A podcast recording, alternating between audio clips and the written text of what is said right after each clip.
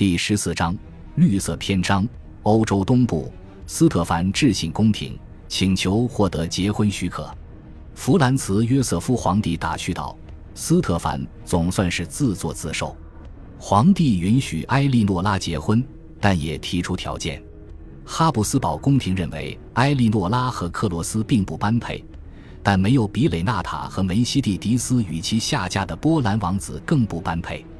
拉齐维沃王子和恰尔托雷斯基王子心里是什么滋味，就不得而知了。两位王子高攀了哈布斯堡家族，而今又不得不与普通的海军军官成为一辈子的连襟。然而。埃莉诺拉深受老丈人的宠爱，这是他们未来幸福的关键。而克洛斯是一个直率而有趣的伙伴，一个异常坚韧的男子汉。或许他们只能像哈布斯堡家族其他成员那样，尽量去磨合适应。就像民族主义那样，浪漫爱情同样是现代性的魔咒。当你拥抱前者，自然不可能抵御后者。一九一三年一月九日。埃莉诺拉和克洛斯举行了小型的家庭婚礼，婚礼很简短，也不拘形式。维也纳与日维茨之间的书信往来也是忙中出错。埃莉诺拉放弃荣贤的声明，在婚礼结束后才送达维也纳。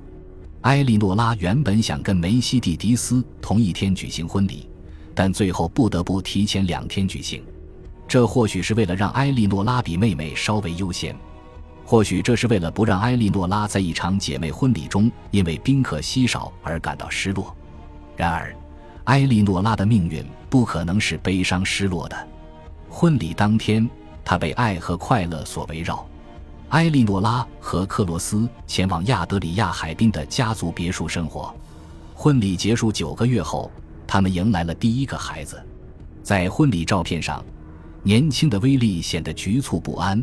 原因不难想象，他最喜爱的姐姐将要返回寄托着他们童年记忆的阳光普照的伊斯特拉半岛。他或许还对那两个进入他们家族的趾高气扬的波兰人充满愤恨。他们把威利的另外两个姐姐带回各自的领地，还在父亲的波兰计划中取代了他的位置。他曾生来便是波兰问题的答案。他在斯特凡继承波兰产业的时候来到这个世界，他的名字取自一位本有可能成为波兰国王的哈布斯堡家族成员。他是家中唯一自降生以来就要学习波兰语的孩子。而今，随着两位姐姐的出嫁，他想象中的波兰王位恍如惊梦。突然之间，他的王位继承顺序不仅落后于父亲，而且落后于两位比他更为年长的姐夫。同样落后于姐夫与姐姐的孩子们，姐姐们分别在他十四岁和十七岁时结婚。威力眼睁睁地看着孩提时代尚算安全的继承顺序土崩瓦解，家族利益并不等同于他本人的利益。命定之子成了多余之人，为了寻找自己的出路，他将寻找自己的民族。一九零九年至一九一二年，随着姐姐们陆续订婚和结婚。威力倍感煎熬。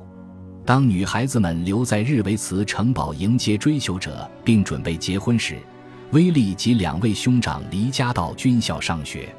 一九零九年，威利入读摩拉维亚省赫拉尼采镇的一所军校。就像西格蒙德·弗洛伊德的父母那样，斯特凡也是土生土长的摩拉维亚人。此地身处内陆，绝大多数人说捷克语，是帝国中部的王家行省。正如驾驶游艇和驾驶汽车那样，把儿子们送进军校，同样体现了斯特凡的进步创新理念。而且他选择了距离自己儿时故乡不远的学校。尽管哈布斯堡大公们通常会指挥陆军或者海军，但他们没有接受军事训练的传统。斯特凡引以为豪的航海家祖先通常都是业余爱好者，天赋或高或低。斯特凡自己在海军学校只是各旁听生，却希望自己的儿子接受完整的军事教育。他把威利送到自己从未上过的学校，或至少是从未寄宿过的学校。威利开始到赫拉尼才上学时才十四岁，而当他考试不及格被迫离校时才十七岁。对于任何男孩来说，这都是生命中的尴尬经历。一个没有能力掌控世界的孩子。不得不屈服于一个没有能力掌控自己的男人。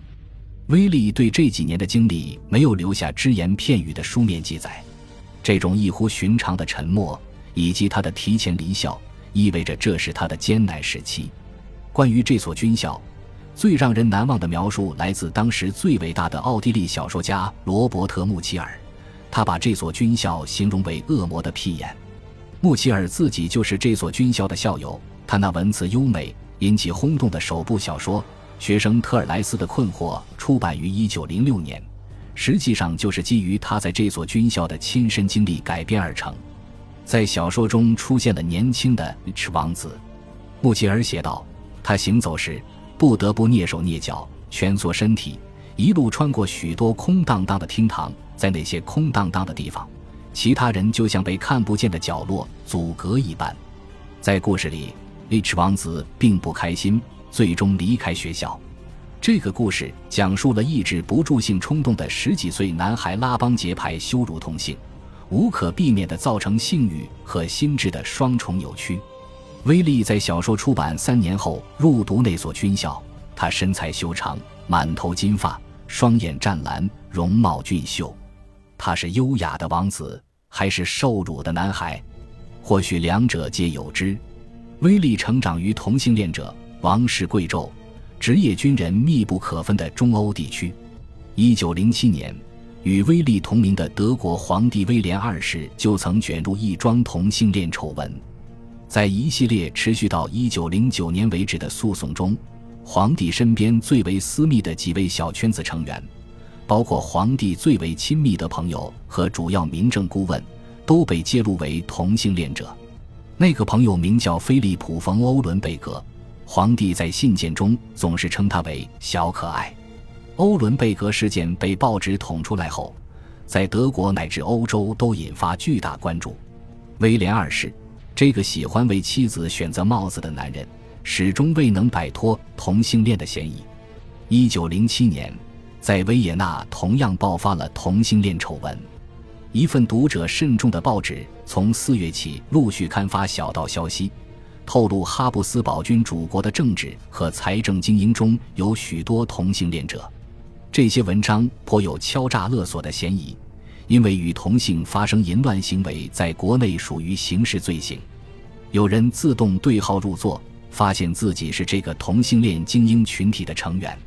化名莫威奥拉伯爵夫人的消息人士告诉报纸读者：“把暖心兄弟送进监狱将会是个巨大错误。难以想象，最受尊敬的国务活动家、最古老家族的贵族后裔、百万富翁和商界巨子都会因为同性恋行为而受到揭发。尽管那位伯爵夫人以香甜的香水纸寄出信件，但信件中带着要挟的气息。假如说维也纳精英是暖男。”那也意味着这帮暖心兄弟必将互相照料，就算暖心兄弟变成热锅蚂蚁，也必然是难兄难弟。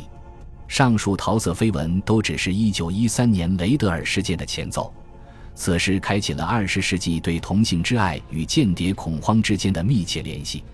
阿尔弗雷德·雷德尔上校是一名铁路职员的第九个儿子，他被擢升到哈布斯堡军事情报部门，权势熏天的首脑位置。他狂热地追逐男色，喜欢穿着女性晚礼服，包养了数十名男性情人。与许多军官类似，他过着他根本不可能负担的奢侈生活，也许比绝大多数军官更加挥霍无度。与他有染的军官都把借债视作家常便饭，更把同性之爱视作成年人之间的私事。雷德尔为了维持他的生活水平，只能向俄罗斯帝国出售秘密情报。一九一三年五月，他的罪行终于败露，雷德尔最后自杀身亡。事件的细节被哈布斯堡陆军和宫廷严密封锁。斯特凡作为大公以及后来的海军上将，很有可能知道全部内幕。丑闻爆发的时候，斯特凡、玛利亚·特蕾莎以及威利都在维也纳，他们把威利从赫拉尼采接到维也纳。这样，他就能在更为安静的环境中跟随家庭教师完成学业。正当威利准备考试的时候，雷德尔用子弹射穿了自己的脑袋，这给威利上了最后一课。在这浑浑噩噩的青春期里，未来的波兰王冠已然遥不可及，当下的军校教育更是苦不堪言。威力自我安慰的办法就是构想完全属于自己的王国。他发现自己为了成为波兰国王而习得的技能，完全可以用来达成其他目的。回到洛西尼岛，他所接受的波兰语课程只不过就是花园漫步时所说的波兰语，完全脱离千里之外的波兰现实社会。这种语言虽然非常艰深，却似乎纯粹而抽象。在加利西亚。威利在任何地方都能听到波兰语，波兰人管理这个行省，这是学校的语言，法庭的语言，在绝大多数城市还是街头巷尾的语言。然而，威利肯定隐约感觉到，加里西亚还是其他民族的家园。实际上，附近就住着乌克兰人，附近城堡周围的山区住着高地牧羊人和猎人，他们分成许多部落。某些人说清晰可辨的波兰语。其他人则说某种更为轻柔的语言。威利似乎从当地孩子那里学过片言之语，也许他刚开始时还不知道这些字词是什么意思。母亲玛利亚·特蕾莎喜欢这种语言的轻柔声调，她知道这是乌克兰语。这种语言让她想起自己的母语意大利语，一种她过去在亚德里亚海滨的家中每天都会说的语言。而今他住在群山之中，也开始想念海边了。感谢您的收听，喜欢别忘了订阅加关注，主页有更多精彩内容。